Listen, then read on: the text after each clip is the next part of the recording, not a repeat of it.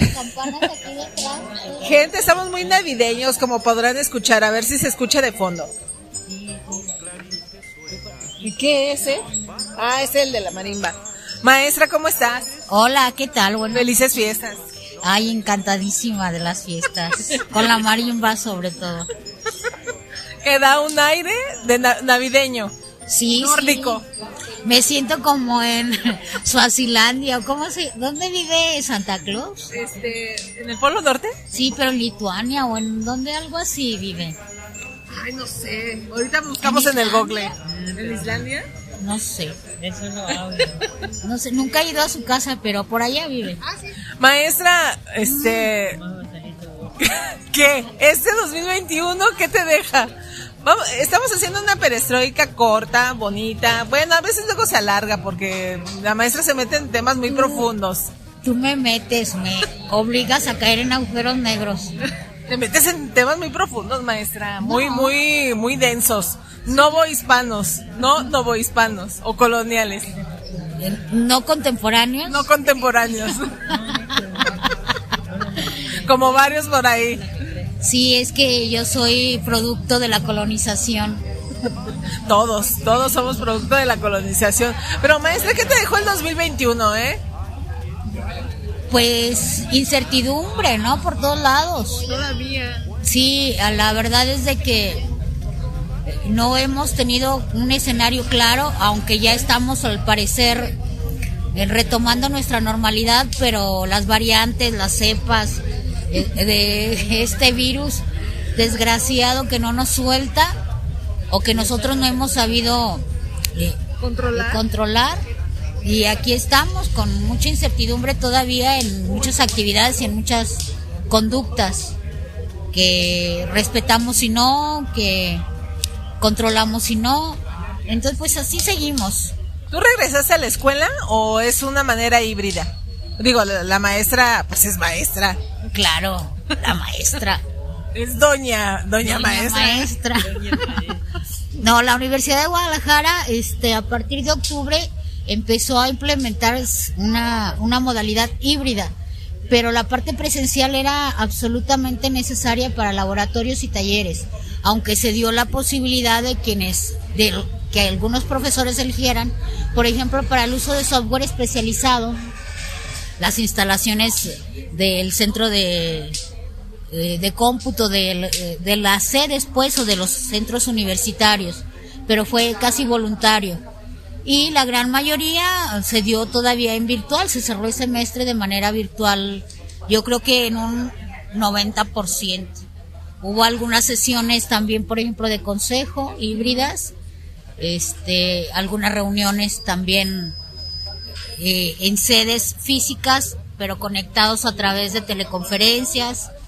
Y bueno, así estuvo también un poco combinado todo. Se han tenido que adaptar, ¿no? A este, a este rollo híbrido. ¿Tú cómo ves, este, a los maestros, maestros y alumnos? Porque al final de cuentas los dos, los dos son, están como muy implicados en, en todo este desarrollo ya ahora de estas nuevas modalidades de, de estudio. Ahora sí te sientes completamente en la famosa era digital, ¿no? Lo que llamaban la era digital y nosotros no acabábamos de entender porque solo usábamos el celular o una tablet o la compu para cosas absolutamente necesarias. Ahora ya casi todo lo haces a través de los dispositivos y pues los que no tenían la familiaridad con los dispositivos tuvieron que adaptarse, aunque sigue, sí, muchas gracias, aunque siguen algunas carencias, algunas limitaciones en el manejo de los dispositivos, porque escucho a los estudiantes que todavía se quejan de, de la forma de algunos profesores.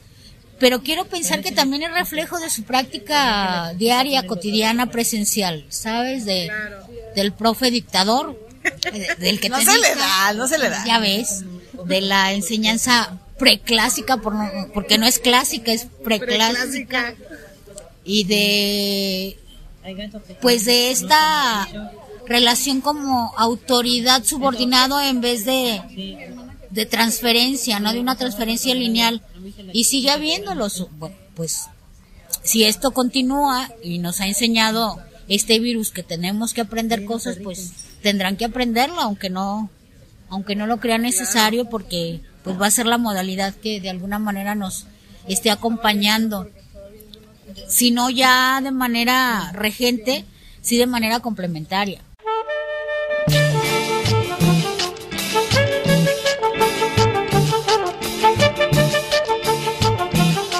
Maestra, ¿qué dice tu signo para el 2022? ¿No lo has leído? Ay, no lo he leído, fíjate, ni el horóscopo chino, ni el celta, ni el azteca, ni... Oye, oye, ¿por qué está- han estado muy de moda ahora el, el rollo de los, de los, de los signos? He visto como esta generación muy apegada a los signos. ¿Qué es lo que dice tu signo? Digo, ¿tú, tú qué signo eres? En el tradicional, me imagino, eh, eh, soy Leo. Eres Leo. Yo soy escorpión. Mira. Ay, pura fuerza aquí. Te picas con la cola. Y tú muerdes y ruges. Y tú Y soy ruges. greñuda, pues. Oye, sí es cierto, pero eh, como que es, es, es un rollo que esperanzador. Es como un, un hilito para decir, bueno, eh, que alguien me diga que, que esto va a estar bien de alguna manera. Y también he visto mucho como la moda del tarot, ¿no?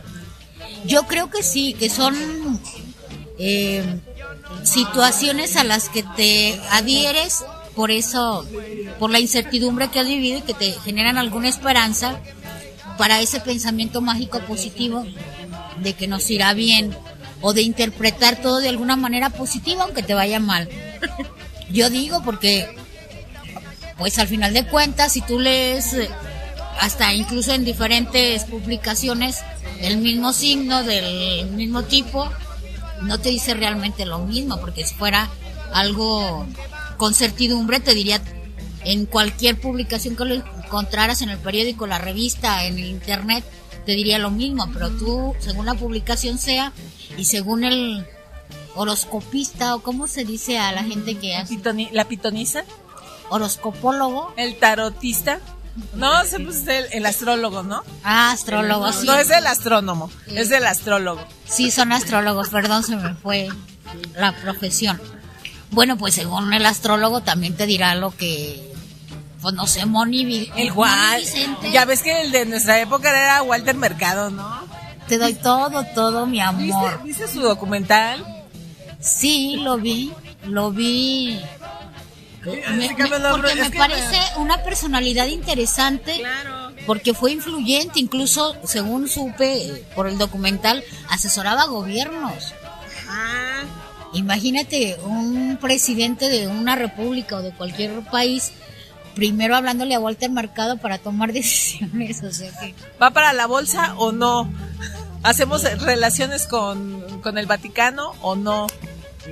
eh, Sí, o no, es- intervenimos en tal o cual país o no, o aumentamos impuestos o no. Hay un, hay un libro que no recuerdo su nombre, pero que habla sobre la política y este rollo con, con estos entes brujos, este tarotistas, astrólogos, este quienes iban a, a- con los brujos. Bueno, uno de lo- una de las más conocidas yo supongo que es esta Carmen Romano, que ex- eh, la ex primera dama, esposa de Jolopo, que iba con María Sabina. Y luego iban ellos dos este, a, a, a visitar a María Sabina, imagínate. Yo creo que se maquillaba Carmen Romano después de tomarse sus hongos, ¿no? Ahora entiendo. Igual andaba ahí toda difusa. No, recu- recuerdas que también los nazis, ¿no? Himmler era como el, el, el director o el jefe de las SS, era un rollo satánico y, y ocultista y no sé qué madres. Entonces se guiaban como por todo este rollo este espiritual. Sí, sí hablan de, de todas estas prácticas de dominación, de control del pensamiento y demás. Pero al final de cuentas, Himmler, si le quitas toda esa parte densa, oscura y malsana, parecía un genio.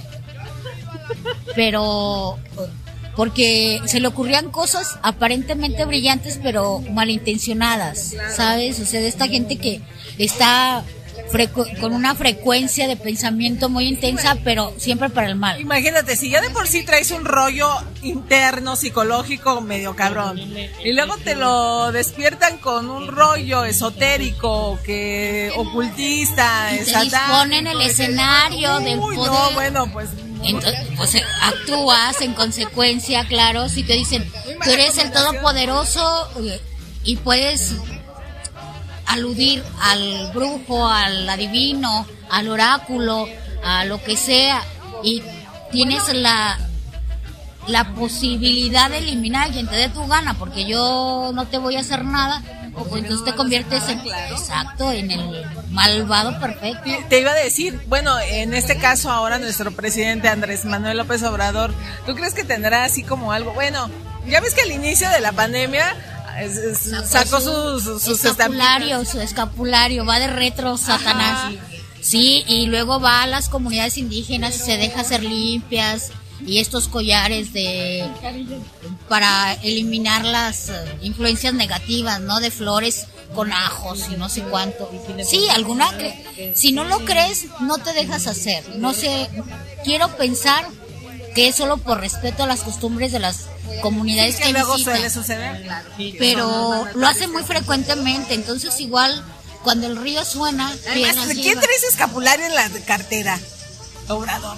No, no traigo, fíjate, ya. Pero en este caso él saca su escapulario o su estampita. Entonces dices, ¿qué presidente trae? Claro, porque yo soy irrelevante para la vida social y pública de este país, pero él es el jefe del Estado. Claro. Él es el comandante en jefe de nuestras Fuerzas Armadas, es el, el tomador de decisiones por excelencia de nuestro país. Entonces, que yo tome la decisión que tome es irrelevante a menos que sea para mí y para los que en mi entorno se puedan afectar. Pero él toma decisiones para todos. Entonces, si yo creo o dejo de creer, pues no tiene importancia, ¿Tú no, traes, no tiene impacto. ¿Tú traes algún escapulario o un amuleto No. o algo así? Yo traigo mi árbol de la vida celta en este anillo. Ay, maestra, eres muy nórdica. Sí, es que yo ya ves que soy güera y de ojos azules. No lo olvido al año viejo que va.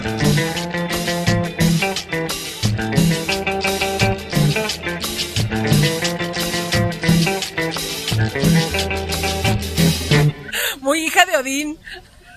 Sí, sí. Pero, es- o sea, es que hay, hay muchas cosas que luego uno trae como de, bueno, realmente yo no tengo nada, de- no, no tengo nada, ni, un, ni una estampita, ni un escapulario, ni nada. Ni la Virgen del Rocío trae. Nada, maestra. Bueno, les voy a contar algo. Mi mamá hace mucho tiempo que me regaló una Santa Muerte chiquita. Entonces ya la tengo en un collar y esa siempre la cargo. Pero me dice Fabián, pero si no le tienes fe, pues no va, no va a funcionar. Le digo, pues sí, pues más bien es como el recuerdo, ¿no? Es por quién me dio el objeto. Pero pues realmente no creo como, no, siempre. Y luego llega una edad también que uno está buscando. Estaba buscando, bueno, el catolicismo no me convenció. Ahí voy al cristianismo, en lo protestante tampoco. Que voy, a, voy al budismo, pues tampoco me convenció. Y ahora pues estoy así en, en el mundo. Porque la búsqueda espiritual y religiosa es inherente al ser humano. No puedes, eh, aunque digas soy agnóstico o soy ateo, al final de cuentas, en esas declaraciones estás buscando, en el momento en que te declaras ateo sin Dios, reconoces por otro lado que hay un Dios. Porque tú dices, yo no creo en Dios. Pues si no hay Dios, no puedes no creer. Entonces te metes ahí en un rollo filosófico. Te digo extraño. que ya me empieces con, con las filosofías. Pero yo creo que el ser humano al sentirse, mira, traía San Antonio. ¿Quién trae San Antonio? Vea, de cabeza. Sí, ¿Tú traes a San Antonio? novio, No, se llama San Cayetano. ¿no? San Cayetano. Ah, mira, San No, es Cayetano. San Antonio. Lo pones de cabeza y Para conseguir- 13 días y consigues novio. Es que resulta que Fabián aquí nos mostró su, su estampita. Oh, él sí, sí aplicó, maestra, la Se lo estampita. regaló mi papá. Se lo regaló su papá. Para que encontrara novia. Y mira, Se rayó. Que no se rayó. No es San Antonio. Que no es San Antonio. Y trae uno de a 200. Ah, no, trae un dólar. Que es para la Que suerte. siempre tengas trabajo. ¿Es para qué? Para que siempre tengas trabajo. Ahí está, mira. ¿De qué año? Se ve que dice 1954. Eh, Válgame. ¿Fue el es día que nació. San Cayetano o qué? Pero hablando de, de, de esto de que... eh, su billete de dos pesos, ¿qué es eso? Pero del Banco Mundial, ¿o qué es? ¿Qué dice? Argentina. Banco Estatal de la República Argentina. Banco Central de la República Ah. Argentina. Mira nada Mira, más, Mira quién, mira. está, quién es. está ¿Quién es? No sé, un señor muy Es este Mitre, ¿no? Bartolomé Mitre.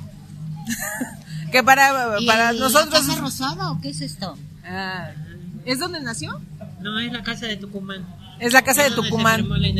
Bueno, ahorita, eh, si ustedes quieren ver eso, eh, lo que estamos hablando, vaya al, al, al Instagram de Lagos Post para que vean las fotos que les vamos a sacar al, al billete y a la estampita. Que no deja que- de ser un amuleto ese billete. Ajá, ¿no? O sea, hay cosas como que uno trae y como que no pu- no tienes como la conciencia a lo mejor en el momento de decir, bueno, no traigo nada, pero ah, en mi cartera sí traigo eso. Sí, yo tengo creo uno de dos entonces, dólares, creo. Válgame, para la abundancia. Puede ser. ¿no? Bueno, y usted, y usted gente que nos escucha a través de este podcast vía Spotify, ¿usted qué tiene en su, en su cartera, en su casa? ¿A quién le cree? ¿A quién no? ¿A quién se encomienda cuando sale de la casa? Está, está, está locochón ese, ese asunto. Pero sí, o sea, este rollo del poder y la- los elementos esotéricos o, re- o rituales religiosos, eh, imagínate, ¿en qué habrá creído o en qué creía, por ejemplo, Enrique, el licenciado Enrique Peña Nieto, maestra? En la gaviota. No, bueno. La Santa Gaviota Virgen y Mártir. Ay, la gaviota. sí. Yo no, yo no lo veo muy religioso al señor. Ah, mira, la maestra le trae dos, dos dólares. Ay, ñe, A ver. Ahí déjalo a la mano, maestra, para tomarle ahorita una No foto. acuerdo quién está en la foto. Es este, Jefferson. Jefferson. O sea, cada quien trae Esos son sus... de la suerte. Mira, de extremo a extremo del continente. Uno trae a su... A San Bartolomé, digo a Bartolomé Mitre y eh, acá la maestra a Jefferson. Bueno, me lo regala mi hermano, eh, entonces. Bueno, pero intención, se sí. supone que hay amuletos o hay cosas que te regalan que deben de regalártela con la intención de que, te- Claro. que sea fortuna, ¿no? que Pues, sea al final de cuentas la Navidad, eh, que esta época navideña es eso, el buen deseo, ¿no? Más que el ritual en sí mismo es el como la armonía, la hermandad, la El cierre de ciclo también. Claro. Entonces, ¿Y qué tal pues todo esto que te regala la gente con la buena intención, sobre todo la gente cercana a ti, pues no deja de ser eso, que es eh, que vivas feliz, que estés tranquilo, yo qué sé. Y yo creo que lo necesitamos, porque si no nos volveríamos un poco locos.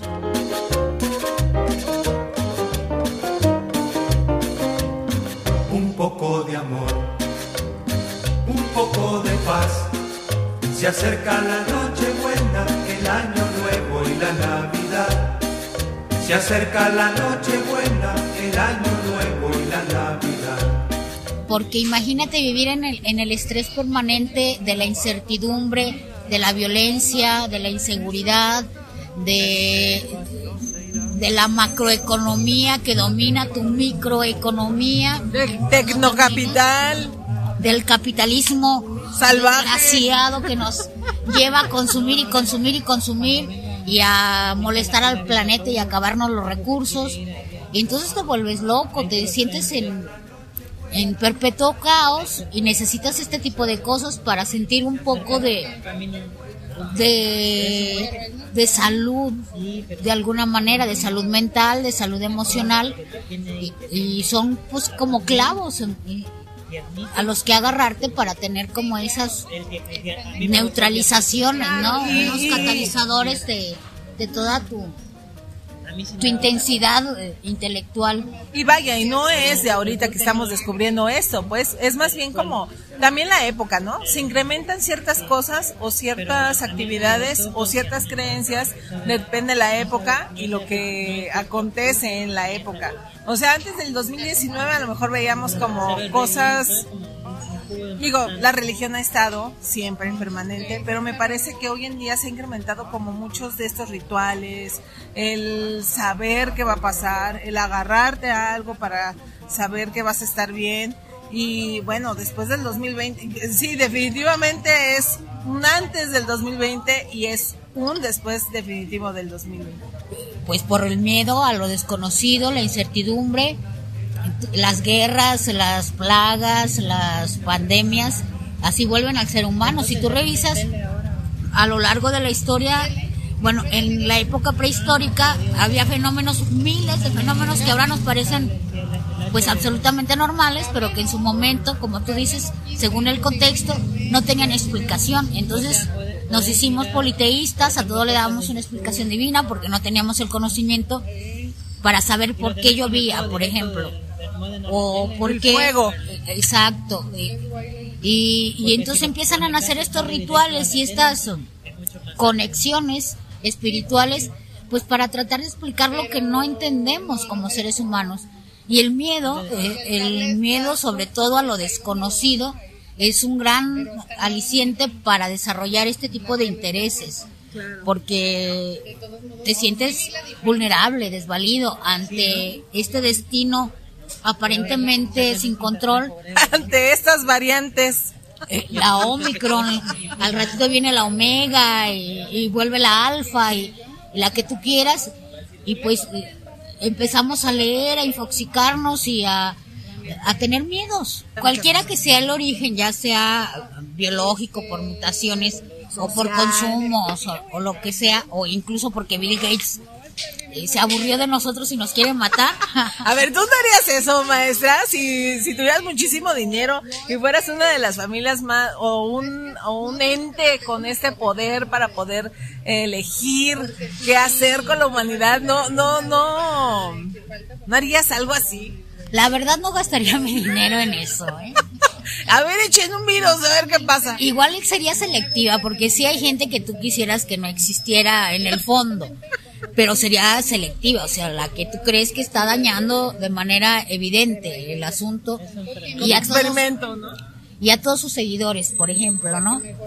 Pero yo creo que no, que esta gente que tiene más entretenimientos y, y más preocupaciones, por llamarlos de alguna manera, que andar matando gente. El problema, entre comillas, problema de esta pandemia fue que nos llegó a todos, porque las guerras que sucedían en los Balcanes, en los países árabes, en los ataques en Estados Unidos, los sentíamos lejanos, pero esta pandemia nos llegó hasta los ranchos. Claro, hasta lo más. Entonces, por eso nos sentimos, eh, pues, como desnudos, eh, hablando socialmente, es decir, a cualquiera le puede tocar.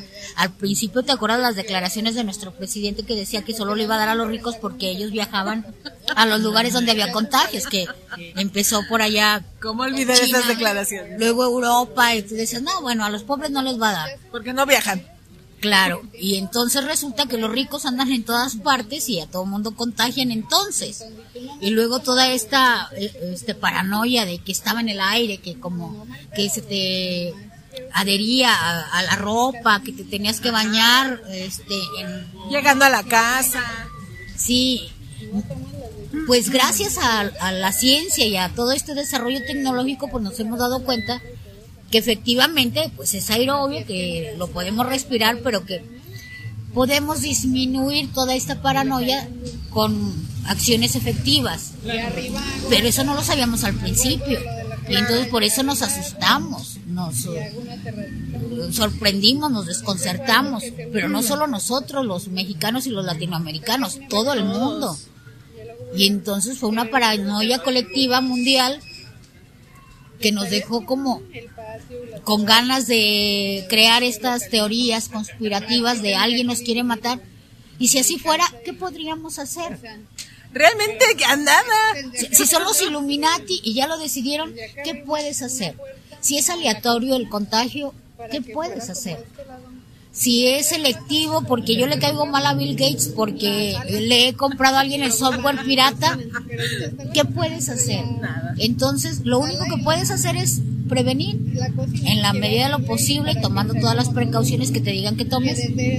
Y bueno, ya, ya me dio. Ah, ya, le- ya le dio algo a la maestra. Entonces, yo creo que ya pasamos el, el periodo del desconcierto y ahora hay que tomar acciones nada más. ¿Qué sucederá? No sé.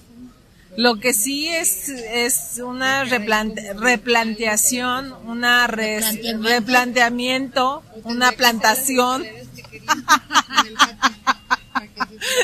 de conciencia, no sé. ¿Qué va a aumentar? Dicen que empiezan los, los ah, gobiernos de ultraderecha a levantarse eh, o a reagruparse, no sé, puede ser. Ya no sé si hay ultraderecha o no, ya no sé si hay ultraizquierda o no. Eh, ya ves que todos somos politólogos en su momento. Eh, lo que sí es que, pues todo esto ya se veía venir, maestra. Pues por series, películas, la misma literatura, pero que nadie decía, "Ay, claro que no. De aquí a que nos toque, uh, Claro, porque hace 20 años todavía eh, no había tanto tráfico mundial de personas. Tránsito, pues, para que no se oiga como que nos vendían y nos compraban. Tránsito de en el momento en que empieza a globalizarse y abaratarse el transporte aéreo y que empiezan estas líneas aéreas de bajo costo y, y todo el mundo va a todo mundo, literal, entonces empezamos, pues afortunado o desafortunadamente, a llevar y a traer eh, microscópicos seres en nuestro cuerpo, en nuestra ropa, y al final de cuentas nos encanta también importar productos, comidas, etcétera. ¿Algún día se sabrá? Pues no lo sabemos. Por ejemplo, lo de la fiebre negra, ahora dicen que eran las ratas que abundaban en, en Londres. Pero son estudios al final de cuentas y son teorías más o menos sólidas, pero nadie tiene eh, de cierto nada porque estos estudios se hicieron posteriormente. En el momento no tenían los elementos eh, intelectuales, tecnológicos eh, o científicos para hacerlo. Entonces actuaban en consecuencia inmediata. Después hicieron algunas autopsias y algunos análisis del, de la, del comportamiento de la fiebre, de la peste negra, perdón, y se llegó a esa conclusión preliminar más o menos sólida, que fue por, por el contacto con las ratas. Pero no lo sabemos. Como también se, se habla de que la disminución de la población prehispánica fue gracias a la, a la viruela y estas otras enfermedades que traían los españoles, que no porque fueran necesariamente mortales, sino porque los prehispánicos locales no tenían las defensas para soportar este tipo de enfermedades.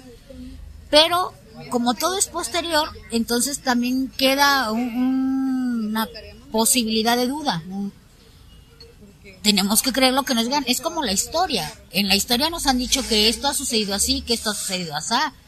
Pero igual se encuentra otro documento u otro testimonio y entonces cambia este la situación, sobre todo en historia pues más antigua, ¿no? Que encuentran un códice, que encuentran un manuscrito, un incunable, yo qué sé, y de repente dicen, ah, pues mira, lo que te habíamos dicho resulta que siempre no. Pues así Era la, esto. Claro, la, la, la ciencia, la historia, toda, todo el conocimiento de la humanidad está afortunadamente en constante evolución. Y entonces nos vamos enterando como poco a poco, aunque algunas teorías permanecen durante mucho tiempo, pero luego nos damos cuenta de que igual eh, estaba cercana pero no era la certera. ¿Durante cuánto tiempo se creyó que en alrededor de la Tierra había una cosa llamada éter antes de que se describiera la atmósfera? Y antes de, del efecto fotoeléctrico que describió Einstein, pensábamos que pues la luz era como magia y que llegaba del sol, pero que luego pues se desperdiciaba. Claro, y entonces y al principio a muchos científicos también se les juzgó de locos, incluso se les juzgó este judicial y religiosamente. Entonces, ahora pareciera que no es así, pero sí es, hay un juicio por lo menos colectivo en los medios, en con Hay los juicios sociales, sí, ¿eh? sí, sí. Entonces, eh, no salimos de, de nuestras ganas de creer, pero también de las de no creer. Y ahí nos debatimos los seres humanos comunes entre será, el será cierto o el no será cierto y nos crea este caos, esta paranoia, esta incertidumbre y este desconcierto. Este capítulo me pareció, este podcast me pareció como otro capítulo, un episodio de la dimensión desconocida, ¿sí sabes? ¿Te acuerdas de ese, de ese, de ese programa? Uh, que también se queda así como, hay programas, por eso te digo, ha- había programas que ya vaticinaban como muchas cosas que hoy en día están pa- pasando, y no es porque fueran brujos, sino que conforme iba pasando, se desarrollaba la sociedad, la tecnología, la industria, pues se proyectaba, ¿no? Lo que podía suceder en un mundo ahora como lo, lo que tenemos, entre virus, pues viene lo de la inteligencia artificial, los robots, Claro, ahorita estamos eh, todavía en, en pañales. en pañales y, y hay muchas expectativas al respecto. El, el problema es con la inteligencia artificial que son algoritmos que se van reaprendiendo. Es como tus búsquedas, cuando tú buscas en Google, pues luego te aparecen incluso en, en otras aplicaciones, en, en tus redes sociales, información acerca de tus búsquedas. Y hasta ahorita eso es lo que de alguna manera aprende tu dispositivo sobre lo que tú haces, es decir, por sí mismo no aprende nada, aprende de lo que tú haces y de lo que tú le programas que haga, porque una búsqueda es una programación. Entonces, estamos pues lejos de, de lo que es la inteligencia, porque la inteligencia tiene los aspectos emocionales, los aspectos Propios, ¿no? sociales, claro, Que nadie lo manipula. Que no sabemos de hecho de dónde vienen, porque sabemos cómo funciona el cerebro, pero no sabemos por qué y por qué reaccionas de determinada manera ante cierto estímulo. Sabemos cómo, pero no por qué. Es decir, no sé, yo me pongo a pensar, sabemos que el amor tiene una base bioquímica, pero ¿por qué eh, esa reacción se da con determinadas personas, por ejemplo? ¿Por qué no reaccionas bioquímicamente con todos los eh, seres humanos que son cercanos a, a tus cánones, ajá. sino con unos determinados? Que tu bioquímica anda un poco extraña últimamente, pero ¿Por qué? no, te voy- Maestra. no- no voy a decir tus secretos aquí en- al aire, pero Mi bioquímica. La neta. Tu cerebelo y tu hipotálamo andan reaccionando ahí un poco erróneamente, ¿no? Andan en la teoría del caos. Andan en la teoría del caos, pero bueno, es parte, ¿no? Del algoritmo. Pero tú lo estás provocando un poco también. ¿Qué te puedo decir del algoritmo? Maestra es cierto, o sea, eres un cúmulo de, de conocimiento y sentimientos. Sí, claro. Soy una enciclopedia salvat. Sal- ¡Uh! las enciclopedias Salvat. Yo tenía una, bueno, supongo que todavía sigue en la casa de papá, pero cuando tenías que buscar, roja, ¿te sí, acuerdas? Sí. tenías que buscar y si no es- estaba la pinche palabra ya te... Te ibas a la colmena a comprar una estampita de algo porque tenías que buscar a, por ejemplo, dificilísimo, cartita difícil, estampita difícil de Pedro Moreno. No como no era famoso, como no era famoso a nivel ¿Quién es nacional, las imprentas no lo, no lo sacaban. Hidalgo, Morelos, repetidos, pero Pedro Moreno, no, y cállate, no sé, por ejemplo, este señor primo de verdad. primo de verdad, ¿dónde lo encontrabas? No, pues solamente aquí en la estatua. Y esto es reciente Y también. con los Gómez Portugal que hicieron unos retratos muy...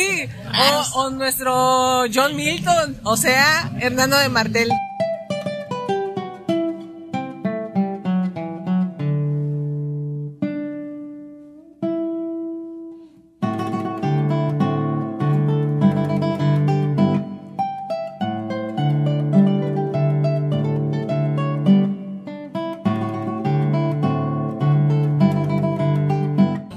Nuestro padre fundador de Lagos de Moreno, de donde Que de estamos haciendo. de mala gana porque lo mandaron a huevo. ¿Sabes? Entonces, a ver, ven. No se llegó aquí, aparte venía de malas. Sí, venía de malas porque acuérdate que este territorio era pues muy violento debido a, a las tribus chichimecas que eran pues, muy defensoras de su territorio. Entonces, que te manden a donde está todo el desmadre a Me pacificar. lleva la chingada, diría. ¡Hostia!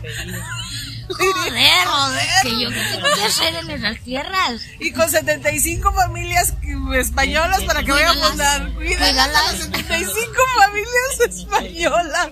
Con razón, ahora entiendo muchas cosas, maestra. Claro. Lo cultural, no, lo cultural se queda por los siglos de los siglos, amén. Mi John Milton. Claro, lo que les ayudó a esas personas, me imagino yo, fue la ambición. Porque La si lana, ¿no? Tú haces una revisión, pues no eran de lo o un rico en España, en, en el reino de Castilla y León de aquella época, no se iba a venir. ¿Para qué se venía un rico si estaba bien allá? Se venían los que necesitaban venirse. Es, la migración siempre ha sido una forma de repeler las condiciones de lo que tienes en el origen. La pobreza, la violencia, la inseguridad, la guerra, el hambre, ahora la deforestación o el cambio climático está también expeliendo a mucha gente de su territorio. Entonces tú te vas porque en tu lugar de origen no tienes las condiciones para vivir cómodamente o, con garantías. Y muchos de los que vinieron a, a ser colonizadores, pues eran también eh, aventureros, ¿no? Que no tenían... Y pues también ahí entre uno que otro, este, pues adicto, ratero, de malos genes, criminal, de malos genes, de mala cuna dirían. Según se sabe, eh, había mesas en los en los palacios públicos, pues, de la administración de aquella época y se notaba el que quería. Y entonces todo el mundo veía como estas eh, tierras recién descubiertas, esa capacidad de, de darle lo que en su lugar de origen no tenían. Gente que venía enferma y se moría a medio camino, o gente que, este, que traía sobre su espalda a, un a toda la Santa Inquisición detrás y pretendía huir de todos sus pecados y de todas sus maldades. Y un poco también, los menos, quiero pensar yo, los que verdaderamente querían explorar o una aventura en el sentido de, de conocer eh, eh, las tierras extrañas de lo que empezaron a, a, a relatar los primeros exploradores, sobre todo los monjes, estos de las órdenes mentincantes que vinieron en un principio, y yo creo que fueron los menos, los más eran obtener riquezas. Y yo creo que Hernando de, de Martel ha de haber dicho, Era uno de ellos. maldita sea, pero ¿por qué me metí en esto?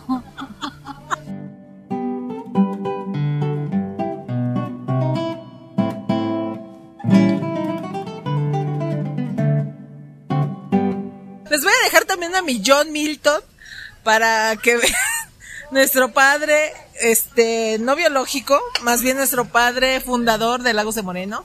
Eh, ¿Quién era Hernando de Martel? Bueno, realmente no hay como una figura, ¿no? Que se acerque cómo era Hernando de Martel. A no ser que vayas, investigues. Ya ven, ahí tenemos un, para los cronistas e historiadores, eh, pues un, un proyecto como para investigar quién, físicamente ¿Cómo cómo era? era. Seguramente en España sí debe de haber Sí, alguna claro. referencia, alguna descripción o incluso algún cuadro de, de todos estos eh, personajes que se vinieron para acá, porque yo recuerdo haber visto un busto de Hernán Cortés y no tiene nada que ver con los cuadros que por acá se ¿En hicieron. serio? En serio, sí. Porque acá te lo pintan como un señor alto, fornido, con barba. ¿no?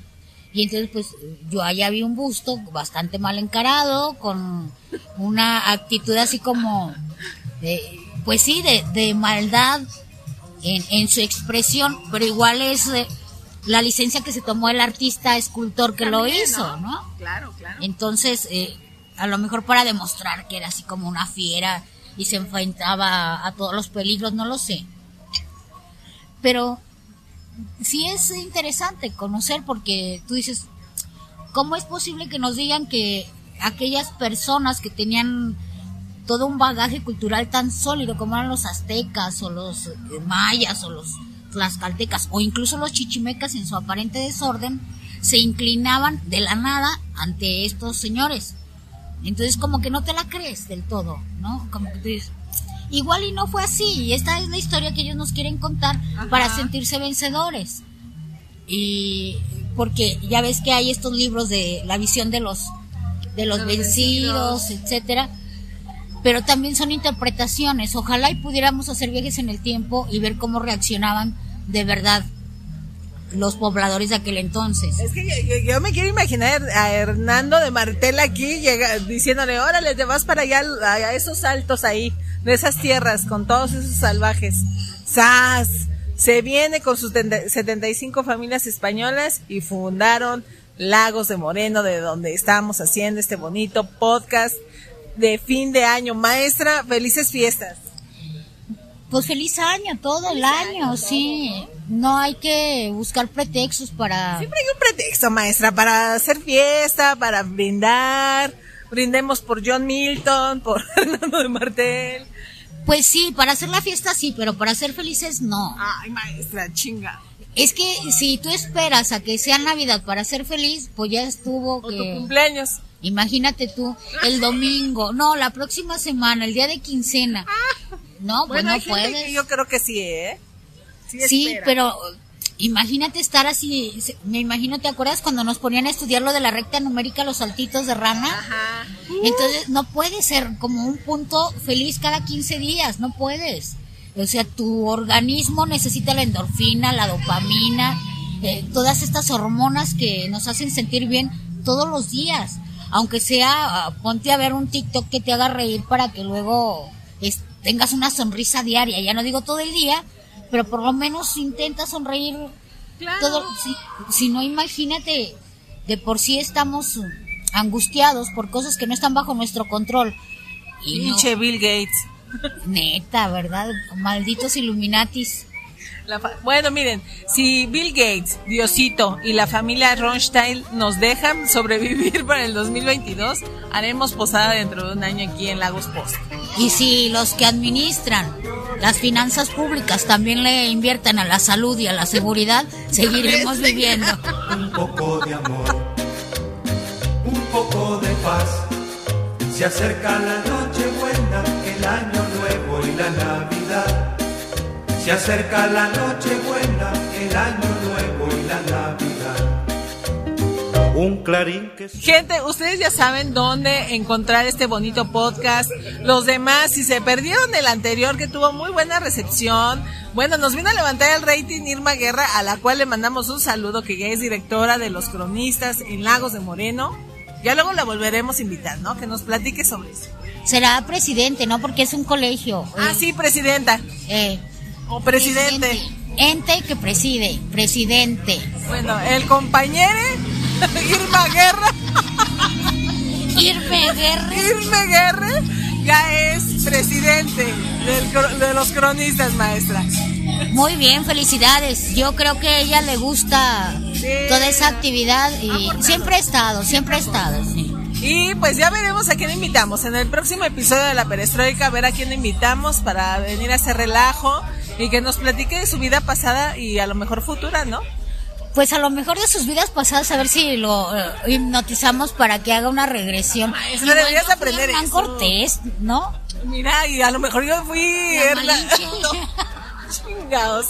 Iba a decir Her- Hernando de Martel. Fuimos novios, yo Hernán Cortés y tú la Malinche, y fuimos novios. O fui Hernando de Martel y aquí muy- tanto estoy renegando de, de la patria, de donde Claro, el karma, el karma te mantiene aquí.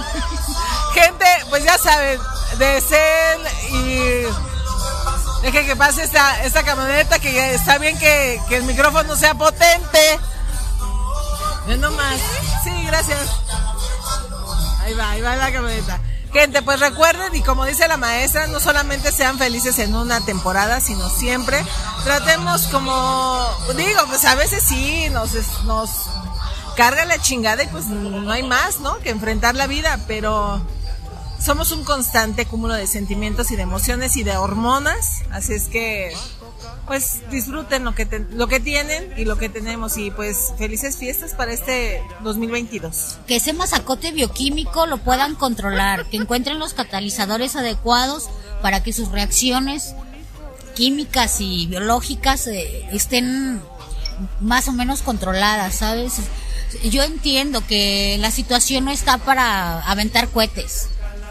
pero al final de cuentas hay cosas que no podemos controlar.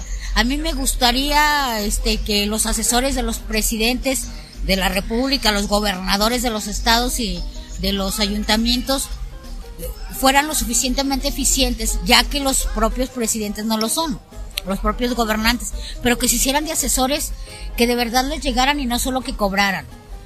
Porque yo a veces creo que eh, ser eh, funcionario público de, de ese nivel, pues tienes tantas cosas que hacer que luego de repente no te puedes concentrar, pero pues para eso contratan asesores, tienen directores de todo, coordinadores, eh, funcionarios para aventar para arriba. Pues que los elijan, que los elijan concienzudamente y que no sea solo porque es el compadre del que estuvo en el partido y es el hijo del que fundó el partido, del no sé qué, del no sé qué más. Nos merecemos todos este, vivir en lugares que nos hagan felices. Que no puede, no es posible que tú vayas por tu pueblo a las 10 de la noche con miedo. Ay, ya sé. Que salgas y, y que tengas el temor de que ves a alguien desconocido y quién será. ¿Por qué vamos a dudar todos los seres humanos de todos? No puede ser. Pero bueno, nuestro México así está un poco Caótico. caótico, pero vamos a ser optimistas, vamos a creer en el oráculo del zodiaco y vamos a pensar que vienen tiempos mejores. Al rato te leo tu horóscopo, a ver qué es lo A que ver. te, eh, lo que viene para ti en el futuro próximo. Bueno, Leo, por favor. Leo, leo y te leo. Gente, cuídense mucho y pues no se arriben a las luces, no se vayan a electrocutar aquí en Lagos. Si están húmedos menos. Si está- No, muchas gracias, señor. Sí, y si está y si está lloviendo menos. Este, recuerden las recomendaciones del gobierno municipal que no se acerquen si no se van a electrocutar. Y pues nos estamos escuchando en el próximo episodio de La Perestroika.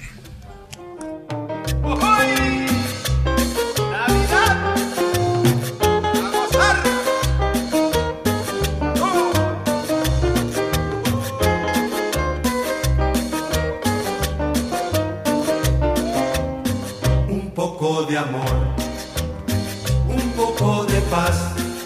Se acerca la noche buena, el año nuevo y la Navidad. Se acerca la noche buena, el año nuevo y la Navidad. Hay un joven joven